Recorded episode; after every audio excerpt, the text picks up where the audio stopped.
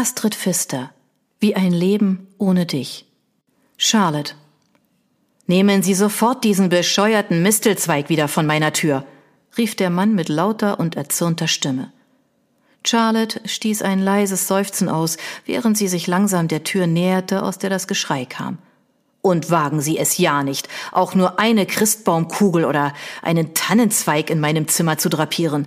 Wie oft soll ich noch sagen, dass ich Weihnachten wie die Pest hasse? Kann man sich das denn so schwer merken? schimpfte der Mann weiter, während sie eintrat. Guten Morgen, Adrian. Dieses Zimmer bitte nicht dekorieren. Es ist Mr. Woolseys ausdrücklicher Wunsch. Wir haben das sogar in seiner Akte vermerkt. Entschuldigung, das wusste ich nicht, entgegnete die junge Frau verunsichert und beeilte sich, alle Weihnachtssachen wieder in einen Karton zu packen. Adrienne ist noch neu bei uns und hat ihre Akte nicht gelesen, Mr. Woolsey. Sie wird sofort alles mitnehmen, sagte Charlotte zu dem alten Mann, der immer noch aussah, als wollte er der armen Adrienne den Kopf abreißen. Während die junge Pflegerin eilig den Raum verließ, seufzte Charlotte innerlich abermals auf. Sie konnte sich wirklich Schöneres vorstellen, als direkt am Morgen mit so einem Spezialfall wie Mr. Woolsey zu tun zu haben. Eigentlich bemühte sich das Altenheim, das sich gerne Seniorenresidenz nannte, um einen familiären und lockeren Umgang. Dazu gehörte auch, dass die Bewohner die Pflegerinnen alle mit Vornamen ansprachen. Aber Mr. Woolsey war knurrig, unfreundlich und siezte jede der Schwestern bis heute und das, obwohl er mittlerweile schon dreieinhalb Jahre hier lebte. Er schien auch vorher schon kein besonderer Menschenfreund gewesen zu sein, denn in all der Zeit war ihn nie jemand besuchen gekommen, weder von der Familie noch von Freunden. Sie hatte im Laufe der Zeit schon viele verbitterte ältere Menschen kennengelernt, aber bei Mr. Woolsey hatte sie das Gefühl, dass er auch früher nicht anders gewesen war. Gerade zur Weihnachtszeit war er ganz besonders unerträglich, als würde ihn all die gute Laune und friedliche Atmosphäre um ihn herum noch verdrießlicher machen. Sie wusste, dass er bei den anderen Pflegerinnen längst den Spitznamen Scrooge weg hatte und sie ihm gerne auf seine knurrigen Antworten ein Humbug entgegneten. Wohlweislich, aber so leise, dass er es nicht hörte. Da sie ihn vom ersten Tag an mit ausgesuchter Höflichkeit und Respekt behandelte, war er zu ihr noch mit Abstand am freundlichsten, und sie drang wenigstens hin und wieder zu ihm durch. Aber freundlich war für ihn ein relativer Begriff. Deshalb verbrachte sie die Morgenstunden doch lieber mit den netteren Patienten. Es tut mir leid, Mr. Woolsey. Es wird nicht wieder vorkommen. Ich werde die anderen Pflegerinnen noch einmal ausdrücklich darauf hinweisen, meinte sie zu ihm. Und nicht nur das ganze Weihnachtszeug im Zimmer. Ich will auch nicht zum Weihnachtsbasteln, Plätzchen backen, Lieder singen oder sonst einen Schwachsinn eingeladen werden, schnappte er. Natürlich, ich werde all das noch einmal betonen. Ein wenig besänftigt lehnte sich der alte Mann in seinem Sessel zurück, in dem er immer nach dem Frühstück saß und starrte aus dem Fenster. Sie hatte keine Ahnung, warum der alte Mann Weihnachten so sehr hasste, und sie hatte es aufgegeben, ihn danach zu fragen. In den ersten zwei Jahren hatte sie herausfinden wollen, welcher Grund dahinter steckte, und mit den anderen Pflegerinnen versucht, ihm Weihnachten und all die schönen Dinge, die dazugehörten, schmackhaft zu machen, aber er hatte sich jedes Mal so aufgeregt, dass sie fast einen Arzt rufen mussten. Deshalb hatte sie irgendwann beschlossen, das Thema einfach nicht mehr anzusprechen. All die anderen Feiertage mochte er sehr gerne, egal ob es Ostern, Thanksgiving oder der Unabhängigkeitstag war. Ihr war klar, dass es irgendeinen Grund dafür geben musste, aber solange Mr. Woolsey nicht darüber sprechen wollte, musste sie das akzeptieren. Nachdem sie sich noch ein paar Minuten mit ihm unterhalten hatte, verabschiedete sie sich von ihm, um nach den anderen Patienten zu sehen. Aber als allererstes machte sie einen Abstecher in den Aufenthaltsraum und schenkte sich einen großen Becher Kaffee ein. Ohne Kaffee war morgens nichts mit ihr anzufangen, besonders nicht, wenn sie so eine nette Begrüßung wie von Mr. Woolsey erwartete. Danny und sie hatten sich heute Morgen schon wieder in die Haare gekriegt, und ehe sie sich's versah, musste sie los und hatte keine Zeit mehr für ihren Morgenkaffee. Sie nahm seufzend einen Schluck und hing ihren Gedanken nach. So hatte Charlotte sich ihr Leben wirklich nicht vorgestellt. Sie war jetzt Mitte 30, hatte einen Job, den sie eigentlich nie hatte ausüben wollen, und wenn sie nach einem stressigen Tag nach Hause kam, wartete da ein Mann, mit dem sie sich in letzter Zeit nur noch in den Haaren lag. Dabei hatte sie einmal große Pläne gehabt, hatte studieren und anschließend Schriftstellerin werden wollen. Was war nur passiert? Das Leben war passiert, Rechnungen mussten bezahlt werden, der Alltag war in ihre Beziehung eingekehrt, und auf einmal waren all ihre Träume nur noch das gewesen. Träume. Ihre Mutter hatte ihr damals über eine Bekannte einen Job in diesem Pflegeheim vermittelt, und sie hatte ihn übergangsweise angenommen, nur so lange, bis sie ihren ersten erfolgreichen Roman geschrieben hätte.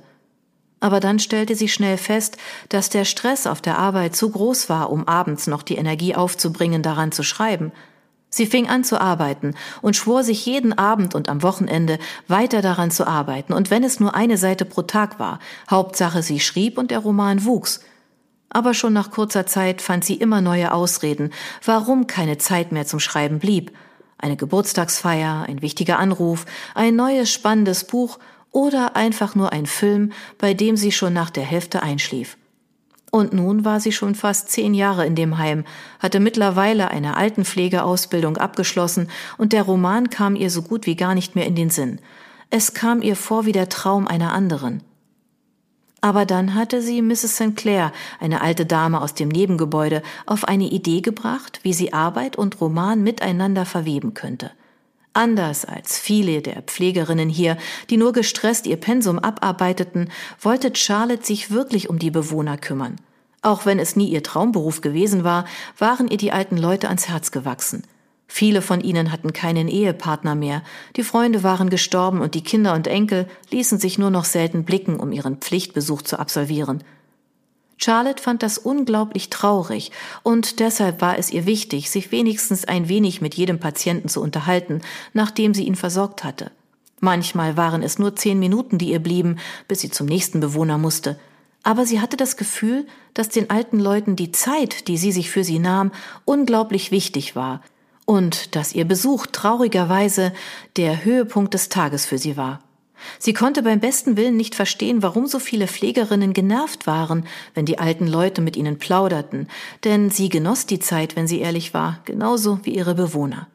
Ihre Kolleginnen würden den Mund nicht mehr zukriegen, wenn sie wüssten, was für schillernde und besondere Persönlichkeiten die zerbrechlichen, von Falten überzogenen und auf Gehhilfen angewiesenen Personen einst gewesen waren – Zirkusartisten, Filmschauspieler, Kriegshelden.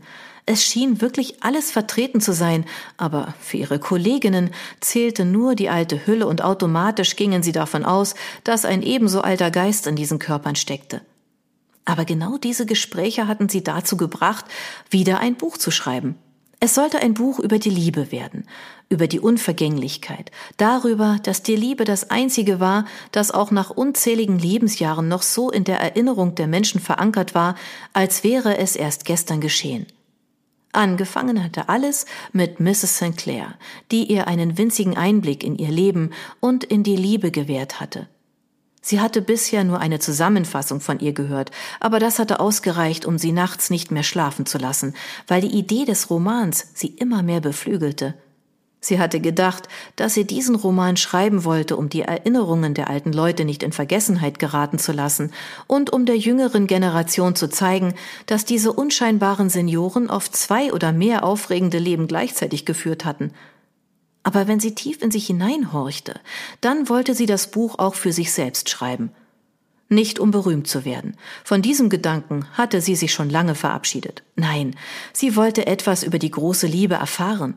Ob es sie wirklich gab, wie es sich anfühlte und ob man auch mehrmals im Leben die große Liebe finden konnte. Ihre Beziehung mit Danny war so trist und alltäglich geworden, dass sie sich einfach nach dem Ritter auf dem weißen Pferd sehnte. Sie wollte erfahren, ob er nur eine Märchengestalt war oder ob er diesen alten Leuten im Laufe ihres langen Lebens tatsächlich begegnet war. Am Anfang war sie sich komisch vorgekommen, den Bewohnern von ihrer Idee zu erzählen und zu fragen, ob sie bereit wären, aus ihrem Leben zu erzählen. Aber ihre Angst war vollkommen unbegründet gewesen. Sie waren begeistert von der Aussicht, ihre Lebensgeschichte zu erzählen und davon, dass sie vielleicht sogar in einem Buch gedruckt wurde und ihr Leben so unsterblich gemacht werden würde. Und so hatte sie angefangen, bei der Arbeit ein Notizbuch mit sich herumzutragen.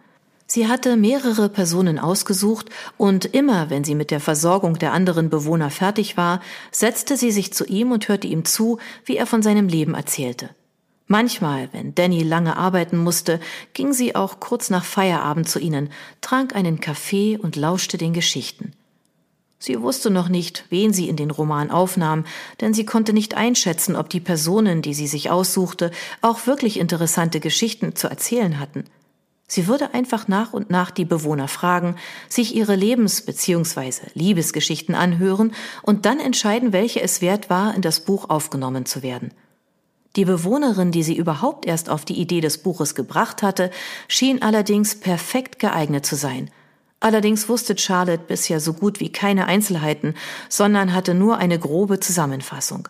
Aber diese reichte schon aus, um zu wissen, dass Mrs. St. Clair ein erfülltes Liebesleben gehabt hatte.